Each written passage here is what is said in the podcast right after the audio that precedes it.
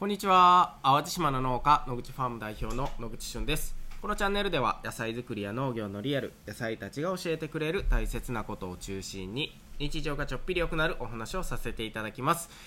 いやもう本当にねニュースをつけたら、えー、寒波寒波ということでもう本当に寒かったんですけれどもまあ、皆さんのお住まいのところは被害とかなかったでしょうか、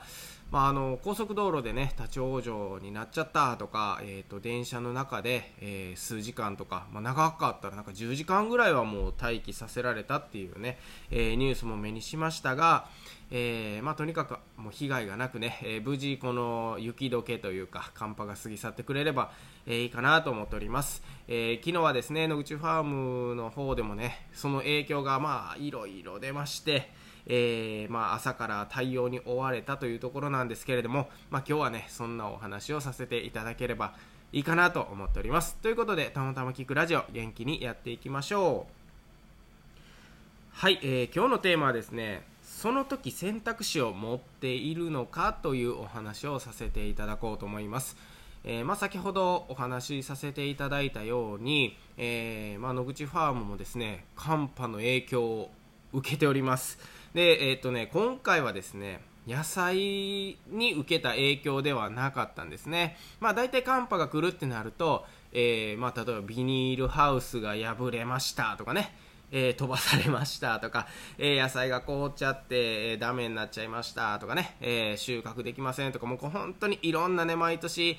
あるんですよ、農業をしていると。なんか僕たちがね、えせっかく育てた野菜が、この寒波の影響で、みたいなね、あるんですけど、今回の寒波に関してはね、意外と僕たちが住んでいる淡路島の南の方は、積雪もそんなになかったですし、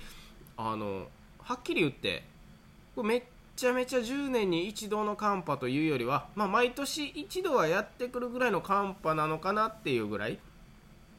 まあ、なのでそれぐらいで結構収まってくれたのであっよかった今年は全然あのなんていうのかな あの被害があの被害が出なかったわと思ってたんですよ。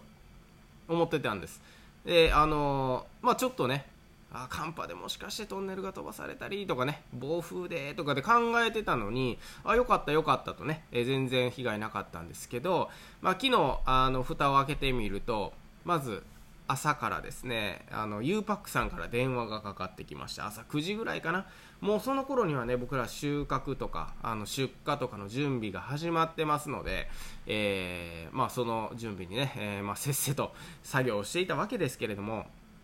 えー、ゆうぱくさんの方からこんな電話がありました。えー、いつもお世話になりますと。ちょっと、あの、お知らせがあります。今日は、集荷ができませんと。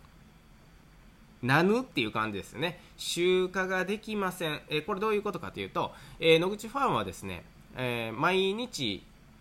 え夕方になると、まあ、U パックさんとかね、ヤマト運輸さん、福山通運さんとか、この大体3社がね、えー、荷物を取りに来てくれるんです。まあ、あの、なんていうんですかね、自動、自動って言うと変ですけど、まあそういう契約なのでね、えー、荷物を、あの、集めに来てくれる。それが集荷と呼ばれるものなんですけど、そのゆうパックさんが今日はね、ちょっと集荷ができないんですと。で、まあ僕はその電話口で聞きました。えー、今日は集荷ができないってのはもちろんその、まあ雪の影響とかね、まあ、高速道路が止まってるとか、まあ、そういうのも全然予想できましたので、ああ、そうですかと、まあ、ちょっとまあ、多分いろんなところに送らないといけない荷物がね、滞ってしまって、今、集荷、ね、荷物を引き受けても今度送れないと。まずはその、今ある荷物を履かしてから集荷をすると、まあ、そういうことなんやろうなということでね、えー、まあ、話していると、まあ、まあ、そういうことですと。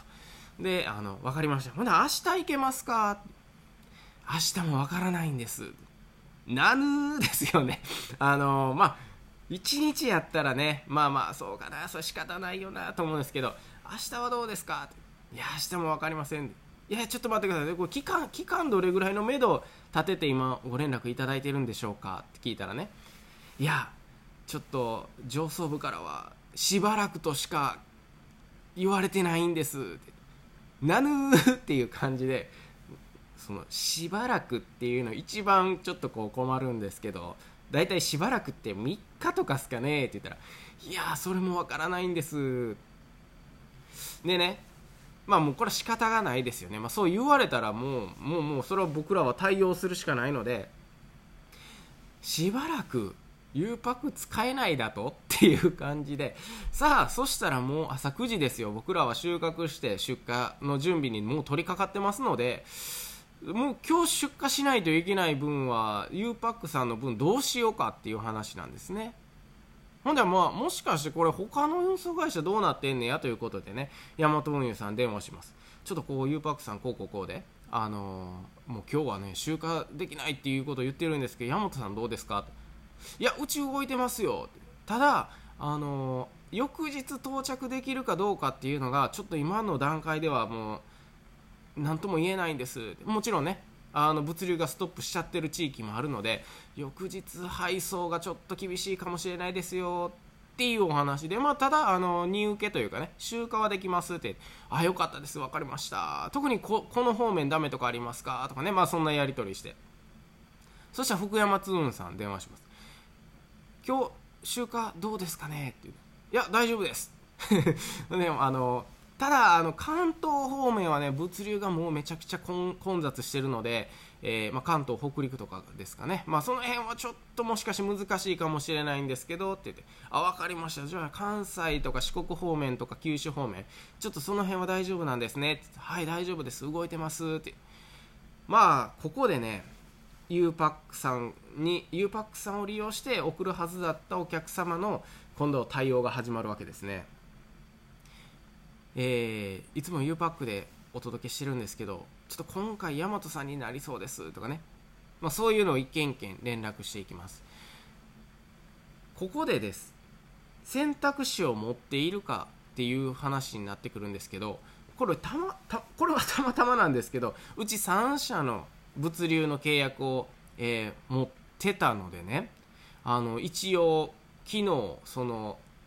回避できたんですね。U パックさんで送るはずだった、えー、まず荷物を全て大和さんとかに割り振ってですね先方にその許可許可というか連絡もして OK 出ました OK 出ました OK 出ました。じゃあもう今回大和さんで行きますいうことであの回避できたんですけど、まあ、例えば今日の分明日の分ももう U パックさんがしばらく止まりますっていうことなのでもうそれ全部で割り振って割り振ってできたんですよ。でふうよかったと思ったんですけどねその後ゾッとしたのがねこれもしかして僕たちが U パックさんとしか契約なかったらこれどうなってたんやっていうことにね本当にびっくりしてですね。びっくりしてというかあのまあ、我に返ると本当になんか奇跡的にあの今日は割り振れたんだけどあの以前僕らが農業を始めた3年目とかはね実はあの U パックさんしか契約がなかったんですよね。あのもしその時にまあこんな寒波が来たりするとねあのいいいい1個の箱も1つの箱すら出荷できないみたいな状態になってたんやなと思うとねしかもしばらく休みますのそのしばらくがわからないままお客さんの対応しなあかんとかっていうのはもうめちゃくちゃめちゃくちゃ大変やったんやろうなと思ってね。なのでこの選択肢っていうのをね常に持っているっていうのがすごい重要なことなんやなと、えー、昨日のですね あのー、午前中バタバタバタバタバタとねあのー、いろんなところに連絡取ってこの調整して運送会社さんがどうやこうやっていうのをやりながらね思ったんです。選択肢は本当に持ってて安心ないと本当にリスクみたいな感じですよね。まあ、なので、まあ、これ選択肢を持っているかどうかっていうのはね、まあ、農業をしているとあの理不尽なことっていうのがたくさん起こりまして、えー、大雨が急に降りましたとかね、えー、僕ら何も悪いことしてないのに野菜流されちゃってますとか、えー、まあ、台風で風で玉ねぎ吹っ飛ばされましたとかね。あるんですよ本当に。僕何もしてないのに。もう僕たちが一生懸命育ててるやつを理不尽にダメにされちゃったり、ね。えー、まあ、寒波でしたら、まあ、毎年で言うたらあの、まあ、雪が降りました。野菜が凍りました。ありますあります。全然農業ってあるんですよ。でこれもねあの想定できていたらあこんなことなるかもしれないよっていうのを想定できていたらねその後どんな風に野菜を回復させるかとかね。えー、例えば今までないようなあの自然現象が起こったりとか、まあ、そういう理不尽なことが起こってもねちょっとよく似た何かあった時にあその時こんな対応をしたら成功しました野菜がうまく復活しましたみたいなね成功体験をもとに応用できるか、まあ、こういうのもね本当にあの想定できるか応用できるかこれってねあの選択肢やと思うんですね。でこれが農家さんのスキルでえー、気候とか自然っていうのはもう本当に全員が平等なんですよね。全員が平等。その地域にいる人全員が平等なんですけどなんで農家さんで差がつくかっていうとその後の対応とかどれだけ自分が選択肢を持って引き出しを持って、え、最適な対応ができるかどうか、まあ、これは農業において野菜作りする時もそうですし、まあ、今回のようにねあの本当に物流に影響が出ましたみたいな時も選択肢を持ってるって本当に大事やなっていうことをねつくづく昨日は思いました、まあ、なので、えー、まあ、これは農業に関わらずね、えー、たくさん自分に、まあ、経験とかスキルを貯めてね、えー、どんな時でも対応できるみたいな人っていうのはやっぱりあの人生を生きる上ですごく、ま強いというかあの豊かであるなとえ思いますので、えまあ、僕もですね、えまあ、これからというか今日からいろいろまたあの自分のスキルアップをしながら選択肢をたくさん、え増やしていけたらなと思っております。ということで、え今日はですね寒波の影響でいろいろ考えてみた選択肢ってめっちゃ大切やでというお話でした。最後まで聞いてくださりありがとうございます。ではまた次回お会いしましょう。バイバイ。